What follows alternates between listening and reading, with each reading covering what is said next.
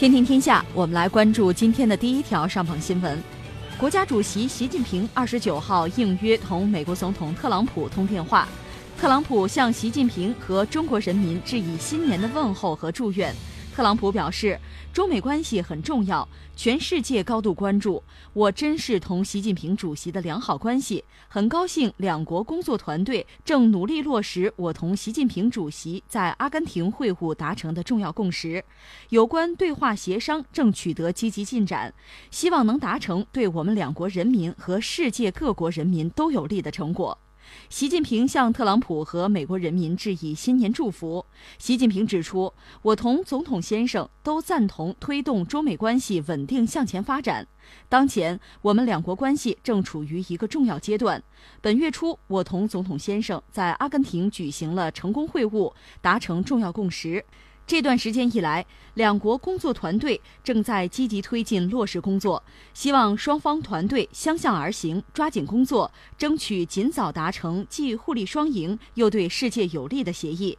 习近平强调，明年是中美建交四十周年，中方高度重视中美关系发展，赞赏美方愿发展合作和建设性的中美关系，愿同美方一道总结四十年中美关系发展的经验，加强经贸、两军、执法、禁毒、地方、人文等交流合作，保持在重大国际和地区问题上的沟通与协调。相互尊重彼此重要利益，推进以协调、合作、稳定为基调的中美关系，让两国关系发展更好造福两国人民和各国人民。嗯，这是你看挺有意思一个事情。其实实话实说，前两天我就在考虑哈，说到了岁末年初的时候，因为新年和别的节日不一样，新年是一个全球性的节日。你比如春节，那是咱们中国的，或者说是中华文化圈的一个节日。那比如说人家圣诞节呢，人家西方要过，对吧？各过各的。但是新年呢，应该说是一个除旧迎新的，全世界都可以过、都接受的一个节日。那在这个时候，呃，大国之间，尤其是中美两国，呃，特别就两国元首吧，元首外交现在实际上是大行其道哈。会不会有一个什么表示？我还想这个事情呢，没想到在一月一号之前。呃，两国的元首就有了一个电话。那确切说，习近平主席是应邀和特朗普总统通了这个电话。当然，这个电话，你看，一个呢，到新年肯定双方要互相问候一下，因为国家元首啊，代表的是整个国家，要向对方，不管是元首还是他的国民，要问候一下。嗯，这个是题中应有之义，没有问题。关键是绝不简单的是通过电话问个好，新年好。如果是这样的话，这个电话打不打就不那么重要了。问题在哪儿呢？考虑到中美目前的这个状况，就是有一个这个大标题叫什么“九十天啊贸易休战”，有这么一个说法吧。在这个背景之下，特别是前不久 G 二零峰会，就是在布宜诺斯艾利斯那个会上，双方有一个共识。在这个背景下，这个电话就很重要了，就是双方要传递什么信息？一个是各自向对方传递什么信息，另外就是各自向本国传递什么信息，再就是向整个世界传递什么信息。这个事儿就很重要了。所以从某种意义上讲，你可以说这个电话应该是二零一八年最为重要的、呃最有价值、最具意义的、最具影响力的一个电话。嗯，应该这么说。那这个电话传递出来的，应该说还是让整个世界松口气的消息。对，也是一个积极的变化吧。双方都在重申。呃，前不久呢，其实就在月初吧，就布宜诺斯艾利斯这个 G 二零峰会上，双方达成的共识没有改变，而且呢，积极推动。呃，对目前双方就做的工作还都是算比较肯定吧，觉得这还是个积极的信号。就这个事情对整个世界来讲都是很重要的消息，是好消息。因为总的来说，二零一八年啊，你可以有点文艺的词儿，什么风起云涌啊，是吧？但是说到底，从经贸领域来讲，不乐观。整个二零一八年，我们总结起来，全球的经贸形势确实不乐观。这不是我说的，你看看国际货币基金组织啊，看看世界银行啊，看看全球主要的投行、金融机构啊、研究机构啊、专家，他们拿出来的对二零一八年整个经济形势的这个判断不是很乐观。那么，相应的延伸一下，对二零一九年全球经贸的形势，你说你乐观吗？你有什么依据吗？也很难。但这个格局呢，我倒觉得它确实有一系列的因素哈影响，这个我们待会儿可以做做分析哈。总而言之呢，在这个背景之下，呃，中美两国的元首通过这个电话，等于说向世界传递了一些积极的信息，这真是一个好消息。呃，习近平曾经谈到过一个概念，就是人类命运共同体。其实说到底，不管你喜不喜欢、愿不愿意，就整个人类的命运前所未有的是捆绑在一起了。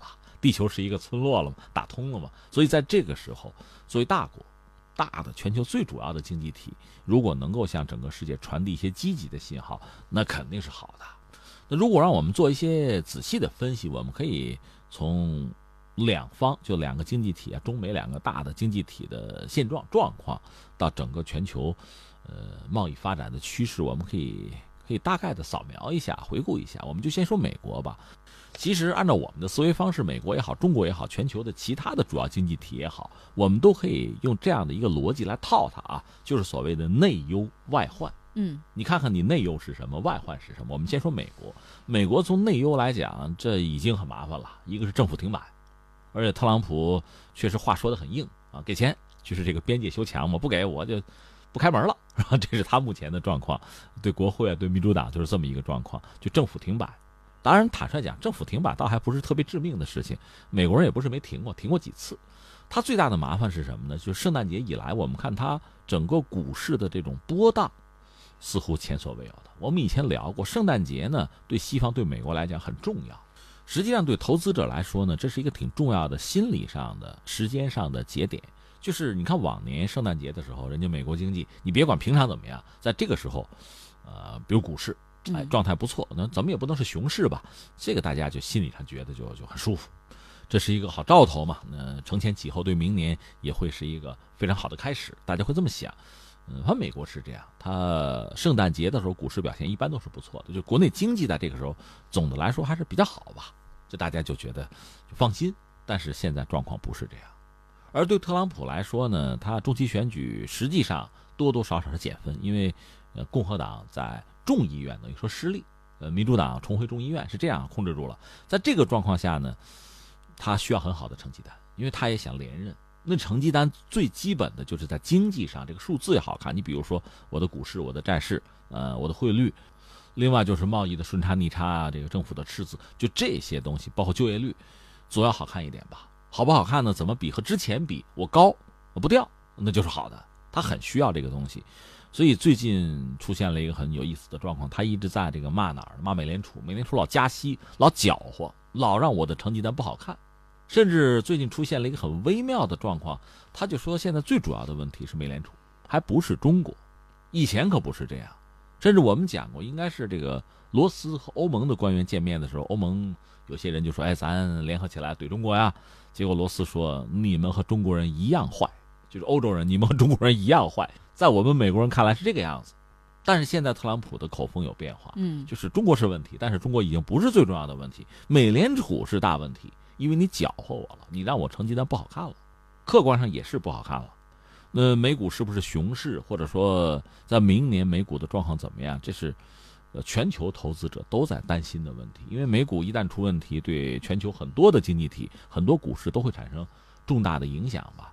所以我们说，特朗普发动贸易战三月份的时候，他牌是很好的，很冲，所以他就说发动贸易战 so easy 嘛，很容易赢。嗯，而且他点过说，你看中国股市，你看我们美国股市。但是你看，你看他还是个商人，他应该知道这个是吧？有时候风水轮流转，那你现在怎么解释啊？就像我们以前讲，那感恩节的时候说感恩你得感恩我，美国经济好那是我的功劳。哎，那美国经济掉下来是你的责任吗？这你不也得背锅吗？你看，所以他很希望成绩单好，成绩单不那么好的时候，那在气焰上就没办法，嗯，就像之前那么嚣张，内忧外患，内忧你看在政治上。呃，在经济上，其实通俄门我们还没说呢啊，甚至在美国已经有这样的传言说他是不是和那个特别检察官就是穆勒就调查通俄门的，是不是他们达成什么秘密的协议？特朗普为了保自己的家人和自己的安全，会放弃总统的职位，有这个传言啊。嗯，当然我觉得可信度不是很高。特朗普应该说很自我，你看大家曾经诟病他有一次就下飞机的时候自己打着伞。自己老婆孩子，反正临着就下来了。呃，考虑自己比较多吧，所以有人说不太可能为了家人的安全就怎么样。但总的来说，这是特朗普目前面对在国内面对的一系列的问题。呃，最理想的状况是他的一系列政策，你说好不好，对不对？不论我的成绩单好看，这就证明我是对的。但成绩单一旦不好看，别人会质疑他，他自己恐怕也会不像以前那么信心满满。嗯。呃，这是所谓内忧吧。至于外患，那美国遇到的问题呢，当然多了。呃，涉及到中美之间的博弈或者说竞争呢，也是一个长期的事情。如果在贸易战上不像他自己想的那么顺利、那么简单，恐怕对信心也是一个打击。因为以前说嘛，so easy 嘛，对吧？我五百亿拍下来，中国往这一跪，这事儿就了结了，对吧？五百亿不行，再拍两千亿，两千亿还不行，就对方不像我想的那个样子。确实，中国你看这一年应对贸易战，我觉得我们体现出一个比较淡定，你就不急不躁。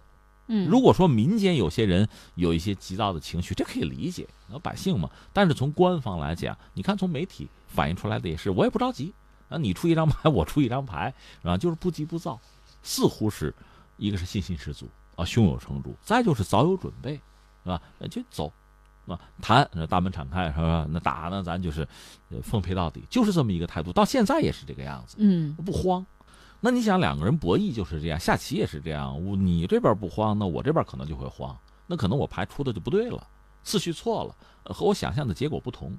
那这个时候你就反思吧，你是不是重新调整啊？这是特朗普面对的问题，所谓内忧和外患。其实他面临的外患很多，相形之下，中美之间的博弈吧。我说还是还是好办，好办是加个引号，就是说毕竟是贸易战，按照贸易规则，对吧？咱们有游戏规则慢慢玩，咱们彼此之间就出牌，是吧？咱们就别别苗头，掰掰腕子，这还好办。还有不按规则出牌的呢，那你怎么办呀？所以他面对很多问题。呃，从目前来看呢，我想如果扳不倒，吓唬不住，那还是回归理性，在谈判桌上解决问题，或者说为自己能多捞一点，捞一点为好。对，呃，美国那个前财长萨默斯，他现在哈佛做做校长呢，可能他前两天写篇文章，当然人家是站在美国立场，这你不用不用怀疑。但他说了一句话，说到二零五零年，就是如果美国就从经济的体量上是中国的一半你们考虑怎么接受没有？你们做好思想准备没有？这萨默斯前财长的一个问题，这问题对他们来讲也很尖锐了，对吧？把他放在那说我们中国，你所谓内忧外患，我们有没有问题？也有啊。从内忧来讲呢，我们确实是在转型，在转轨，在这个时候啊，呃，确实要小心。